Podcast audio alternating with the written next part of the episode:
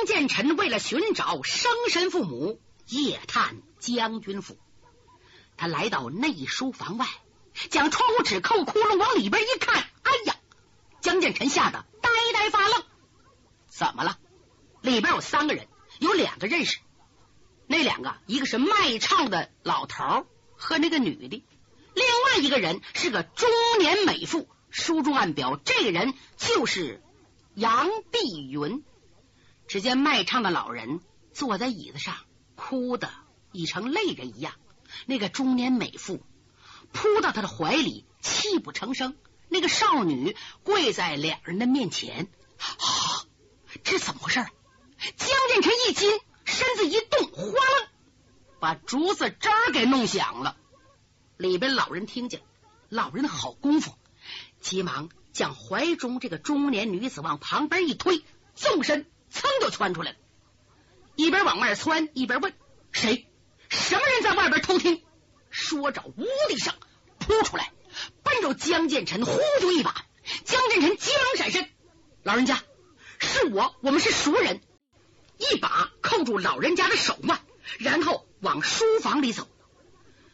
屋里跪那个女子也窜了出来，掏出一把匕首，奔着江建成的前胸扎了过去。江建成说：“慢着，是我。”本儿扣住了手腕子，三个手指一使劲，一抠他的脉门，听着，匕首落地。这个女的哎呦一声：“哟，你干什么？别嚷！”小心外边有耳目，这一切可把杨碧云吓坏了，脸色苍白，浑身哆嗦呀。抬头一看，江建成从外边走进来。等那妇女一看见江建成，立刻安静下来。哦，这公子是你？你怎么上这儿来了？你到这干什么？江建成想，我说什么呢？我怎么说也说不明白，眉头一皱，计上心来。老人家，我到这儿有急事，我一会儿回答你，你躲一躲，你闪开。说着，一伸手从怀里唰，把那个月白缎刺花绣片拿了出来，往前一递，送给杨碧云近前。这就是江建成聪明地方，意思说，我把东西拿出来，看你认识不认识。要是认识。我好说话，要是不认识，我把布片往怀里一揣，扭头就走，咱们还别伤和气。这个布片往前一递，杨碧云一看，当时如五雷轰顶啊！啊！他想扑过去，将那布片抢在手里，可两腿一软，扑通坐在地上。快，快把这东西拿给我！快，快拿给我！他又挣扎着扑上前去，江建成全明白了，怪不得自己和杨鹤长得那么像，这应了那句话了：有了孩子像舅舅。甭问了，这一定是我的母亲了。想这儿，他扑通双膝跪倒，将布片送到杨碧云手里。杨碧云没有接。而是两只眼睛死死的盯着江建成，刹那间，他简直像疯魔一样，像抢宝贝似的，一把把江建成搂在怀里。儿啊，我这苦命的儿哦，我可见到你了。又冲那老人说：“文龙，这是我们的儿子，这是我们十三二十七年的儿子，你你你快看看他呀！”说着。竟然昏了过去。江建臣明白这是娘惊喜过度，一时昏厥，不要紧，他赶紧给老人推拿，知道老人慢慢会醒过来的。转身看看卖唱老人，一时不知道叫什么好。那卖唱老人颤颤巍巍的拉住江建成：“儿啊，我是你的父亲，这是做梦啊！难道我们居家真的见面了？”爹！江建成扑通跪在老人近前，老人家把孩子搂在怀里，摸摸头发，看看脸。孩子，这二十七年你是怎么活过来的？江建成以最快的速度将二十七年经过说了一遍。司马文龙手扶爱子，句句血，声声泪，说出自己和心上人半生坎坷。那么卖唱老人就是司马文龙，他怎么和江建成以及妻子杨碧云分手的呢？事情是这样：三十年前，司马文龙怀才不遇，沦落为大内的幽灵，也就是演员，意志消沉，痛不欲生。杨碧云慧眼识英雄，对司马文龙有可怜，到生爱情，利用司马文龙经常在宫中演戏，两人得以经常相聚，时间一长，竟有了夫妻之实。杨碧云为了爱情不顾礼教束缚，向老父亲杨森禀明要嫁给司马文龙。那个年代，唱戏的人地位最低，是人的玩物。像老将军这样家庭，怎么能和他来接亲呢？应该讲门当户对。你还别说，老将军呢，一是疼爱女儿，二来呢也可怜司马文龙。司马文龙无论是人是财，都跟自己的姑爷。就这样，他同意了。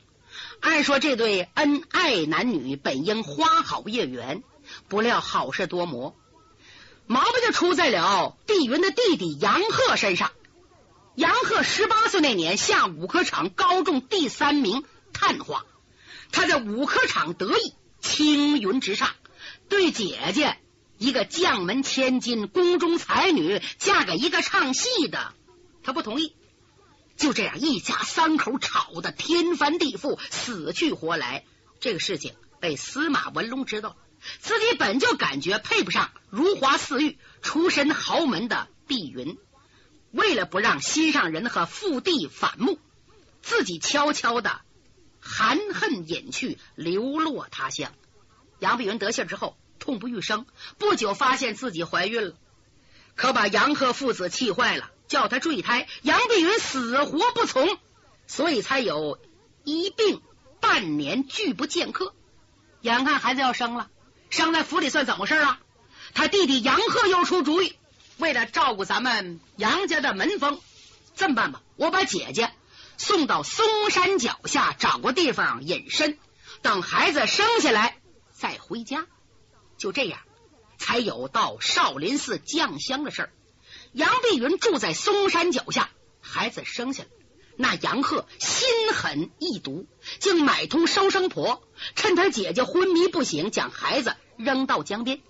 杨碧云醒过之后，发现孩子不见了，还有那块方巾也不见了。再三追问，杨鹤才实言相告，说那孩子叫我扔了，我用那块布片包的。那个布片是什么呢？是戏班中啊蒙头的方巾。这个方巾是司马文龙扮演吴小生戏独木官并挑安殿宝时候盖脑袋的行头，也是司马文龙与杨碧云第一次定情之物。从此之后。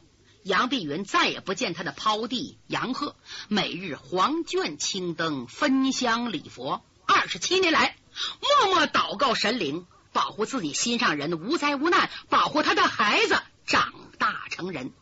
说到这儿，大家全明白了：被扔到江边的孩子就是江建成，应该叫司马建成呢。听了父亲的讲述，江建成悲喜交加。二十七年。才知道自己的父母，知道自己姓司马，怎么能不难过呀？哎呀，哭得死去活来。这阵儿，杨碧云已经苏醒过来，司马文龙要把那个少女给江建臣引荐。司马文龙含恨出京，漂泊天涯，贫困交加，几乎死在殿内。幸亏遇见一个郎中救活了他。这个郎中啊。名叫乌振鹏，家中有妻子，很穷啊。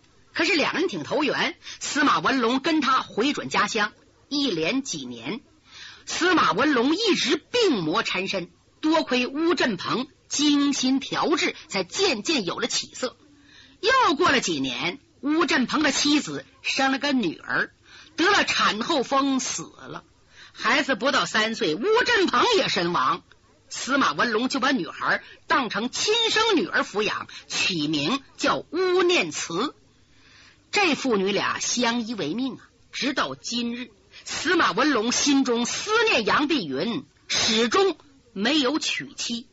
那还不说呢，司马文龙啊，真是痴情男子啊，每隔三年都独自一人偷偷的来承德一趟，遥望将军府，流连往返，以尽自己相思之情。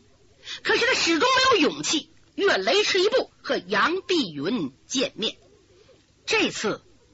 他的义女乌念慈非和他来不可，不但要来，要见义母一面。他不能让两位老人这样天各一方，含恨终生。司马文龙拗不过他，就把他带来了。就这样，在茶楼怒打家丁，因祸得福，夫妻相见，父子相逢。听了司马文龙三十年来的艰辛遭遇，目睹司马文龙消瘦的脸。苍白的头发，杨碧云又哭昏在司马文龙的怀里。江建成虽然难过，但找到父母还是喜多悲少。见老母亲止不住悲伤，急忙劝道：“娘啊，一家四口团聚，这是喜事，您不要哭了。孩儿受圣命寻亲，吏部给我一个月期限，咱也谈正事吧。如果找不到双亲，孩儿我哎。”就难以在朝内立足。现在找到父母，就可以禀明圣上，圣上要封官的。可是我担心的是，我舅舅不认。如果舅舅不认我父子，娘啊，我可就有罪了，我成了伪罪之人。您看怎么办？杨碧云听了这话，笑了笑：“儿啊，你放心，当年的悲剧绝不会重演。那阵儿啊。”娘岁数小，胆小怕事，又受礼教束缚，为了顾全杨家的面子，才被你舅父强迫抛离你父子。今天上天有眼，把你们送到我身旁，我有了儿子，又有了念慈这么个女儿，我怎么能再听他的呢？再说你有功于朝廷，皇上对你圣眷隆厚。你母舅欢喜还来不及呢，怎么能再让骨肉分离？江建成和司马文龙听了，放心点这阵金鸡报晓，天色已亮。江建成说：“娘啊，咱们全家欢聚，可不在这一时一刻，以后日子长着呢。呃，我们父子兄妹还得离开你老人家啊？你说什么？”杨碧云好像没听懂似的，娘啊，我是说我们爷儿俩要走了。哎呀，不行，娘死也不会让你们离开我。我马上派家人分头告诉你的外公和你的娘舅，叫他们立即回府，让他们也高兴高兴。娘，这恐怕太突然了，不可吧？不行，你们听我的。江建成不敢多说，只可依偎在母亲身旁，回答母亲的问话。乌念慈也站在义父母身旁，兴奋的流着眼泪。是啊，他爹娘都死了，和义父相依为命，苦度日月这么多年，今天一下子又有个慈祥的义母，又有一个江建成这么个义兄，怎么能不叫他欢喜若狂？只是司马文龙眉头舒展不开。他对突然降临的幸福，与其说欢喜，不如说担忧。事情能这么顺利吗？那杨鹤心那么狠，能饶了我吗？可杨碧云特别高兴，一宿没睡，还挺精神。马上告诉杨安，杨安呐，你通知府上下。啊！无论家奴、院工，还有将官、偏将、副将，就说我杨碧云的丈夫司马云龙来了，我的儿子建臣也到了，还有我女儿叫念慈，是这么、这么、这么、这么回事情，都来领赏。呵呵，何府上下这个高兴哦，都来贺喜。杨碧云嘴都合不上了，一一的往外发赏钱。特别高兴的是总管杨安，这是老义仆啊。少主人杨鹤今年四十五岁，没儿子，眼看老杨家又断了香烟，现在来个江建臣这么出乎其类、拔乎其萃的少主人，老杨安乐得直掉眼泪呀！早晨饭十分丰盛，呵，应有尽有，府中欢笑不绝。杨碧云打发家丁到京城给父亲送信，又派人到三边给他兄弟送信。到京城这个早上去的，晚上到京城，跟杨森一说，杨森年过古稀呀，得了喜信乐坏了。怎么？他知道江建成呢？那还了得！当今武林第一人，救驾有功啊！这是开国元勋一样，急忙骑快马，带着四名部将、一名中军来到家里。有人往里送信，司马文龙上前施礼，拜见岳父杨森。老将军老泪纵横，扶起司马文龙。哎，贤婿呀，我对不起你呀，我错了。老人家，过去事就不要说了。该找有这么段坎坷，您应该高兴。您看，您外孙子江建成，外孙女乌念慈给你磕头了。老将军把剑臣拉到自己面前，左看右看，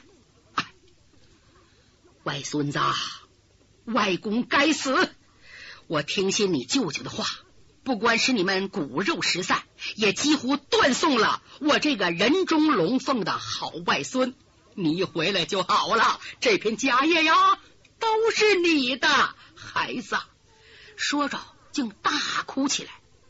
家里人费了好大功夫，才劝他止住哭声。见了外祖父对自己一家人的态度，江建成的心踏实多了。次日中午，老驸马冉兴带着五凤楼李明、小神童曹玉也到杨府贺喜。老杨森一看。当朝皇亲位极人臣的老驸马对江建成等人如此亲切，更悔恨当初的无情。特别是杨碧云和司马文龙见了五凤楼李明、曹玉等人，喜出望外。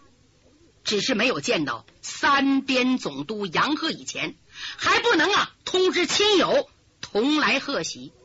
只等到第三天中午，三边总督杨鹤。也回来了。意外的是，他没有带妻子和女儿，是自己回来的。先拜老驸马，后见父亲，然后紧紧拉住司马文龙的双手。姐夫，哎，我真该死，怪我，我我怎么说呢？啊，贤弟，别说了，过去的事情，这是天意。姐夫，我谢谢你。中午宴会十分丰盛。吃罢了午饭，老驸马告辞，要回京城保驾去。由五凤楼小神童曹玉护送回京。等他走了之后，三边总督杨鹤才向姐姐道歉：“姐姐，由于小弟之过，几乎酿成人间恨事。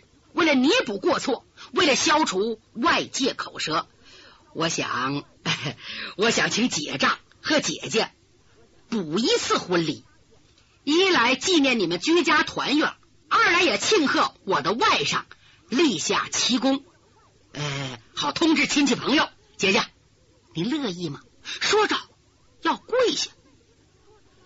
杨碧云没觉得怎么的，江建臣就是一愣啊，心想这不多余吗？我都二十七了啊，我爹我妈还举行什么婚礼呀？没有必要啊！是不是我舅父要使什么手腕暗施诡计？但是他是个小辈，不敢插嘴，只可看着父亲。司马文龙还没说话，杨碧云竟一口应下了。特别是老将军杨森也同意。嗯，赫儿的话有道理。现在全城人呐都知道，碧云老守闺阁，始终未嫁，如今又有丈夫又有儿子，有损杨门声誉。补行婚礼，当众公布，嘿，这么一来呀，可成为千古佳话。你说杨森一同意，江建成就不敢说什么了。杨克接着说：“这个喜事啊，咱们得办的隆重点。姐夫，你别在这府里了，多不好。这么办吧，你跟我到三边看看，看看我的军营。等五天以后，我叫三边将校吹吹打打，热热闹闹的，把解账送回府。”再请副帅发出请柬、喜帖，请亲戚朋友前来贺喜。这样的话，好赎回我以往过错。杨和这么讲，众人都受感动。杨碧云已被弟弟的眼泪和行动深深打动。好吧，兄弟，你一片至诚，就依着你。司马文龙默默的看看妻子，万般无奈，点点头。他随着杨鹤去了三边任所，书中暗表，司马文龙这一走，再也就没回来。李明也觉得不对劲儿，他低声跟江建臣说：“师傅，舅老爷的话听着很诚恳，可我总觉得有点不得劲儿，怎么不对劲儿，却又说不出来。这么办？我暗暗的跟着去保护我爷爷，以防万一，怎么样？”江建臣摇摇头：“哎，不行啊！三边乃兵家重地，不能随便出入。如果你露了马脚，惹恼了舅父，后果不堪设想。”还有，只要你一去，要叫李文莲知道，准得跟着。他要跟掺和，更麻烦了。算了吧，明天再说。嗯，好吧，就这样。李明告辞了。江建成被安置在内书房住。李明走后，他一个人回到住处，心神老是安静不下来。哎呀，我总觉得舅父举动有些蹊跷，到底为什么呢？为什么非把我父亲带走不可？为什么五十来岁的人还要举行婚礼呢？就这样，他一直到了晚上，突然房门叮咚一响，从外边唰转进个人影来。江建臣回头问了一声：“谁？”“是我。”“怎么看不出来呀？”江建臣一看，嗨，正是天不怕地不怕的女屠户李文莲。你上这儿干什么？哎呀，人都快急疯了！你怎么埋怨我呀？哼，你们的事儿我都知道了。要我说啊，杨鹤这个冷血东西没安好心，你是当外甥的，不好出头。这么办吧，我去一趟三关兵营，怎么样？保护老父亲？不行，你不能走。嗨，我不听你的，我走。哎呀，你跟我回来吧！一拉他手腕子，把他拽回来了。你再优柔寡断，非上杨鹤这个老匹夫的当不可。江建成不让他再说下去，一捂他的嘴，哪知道被人听见了，就听人说：“建儿啊，谁这么大胆，敢骂你舅舅老匹夫啊？”呃，娘，吴念慈搀着杨碧云走了进来。江建成为难了，怎么给李文莲介绍吧？李文莲穿的是男装。那还不说，没法说。哪知李文莲聪明过人呐？他双膝跪在老人近前，婆母在上，儿媳文莲叩请老人家金安。江振成一听，嗨，哎呦，怎么抱上儿媳妇了？可把我坑苦了。如果当面否认，李文莲非拼命不可。何况又有他师傅撑腰，这怎么办？急得直搓手。杨氏夫人一听跪在面前的俊美书生是自己的儿媳，赶紧把他拉起来，左看右看，一连线就看了八十六眼半呢，是越看越爱。别看穿了男装，粉面朱唇，秀美聪慧，而且透出英武气派，只乐得心花怒放。哎呀，孩子，你什么时候来的？嗨，怎么不跟我说一声？健儿，你真不懂事，有了媳妇也不告诉我和你爹，亏了人家孩子自己找来，要不然岂不失礼？孩子，家里还有什么人？告诉婆婆，我派人去把你的父母接来。李文莲听了这话，心头一酸，哎呦，眼泪要掉下来了，这真是破天荒啊！他掉泪呀，娘。儿媳命苦，自幼父母双亡，是跟华山慈云师太学成异业，由我师傅做主，把我的终身许给了三师哥。三师哥却推说没有爹娘做主不好应允。如今公公不在这，媳妇只有求婆婆做主了。娘你好啊！江建成一听啊，差点把肺子气炸了，心想李文莲你真缺德呀！你。你怎么这么说呀？我那还有侯国英呢？哪知他的母亲微微一笑，把他搂在怀里。莲儿啊，你三哥能以言亲为重，这是他知礼之处。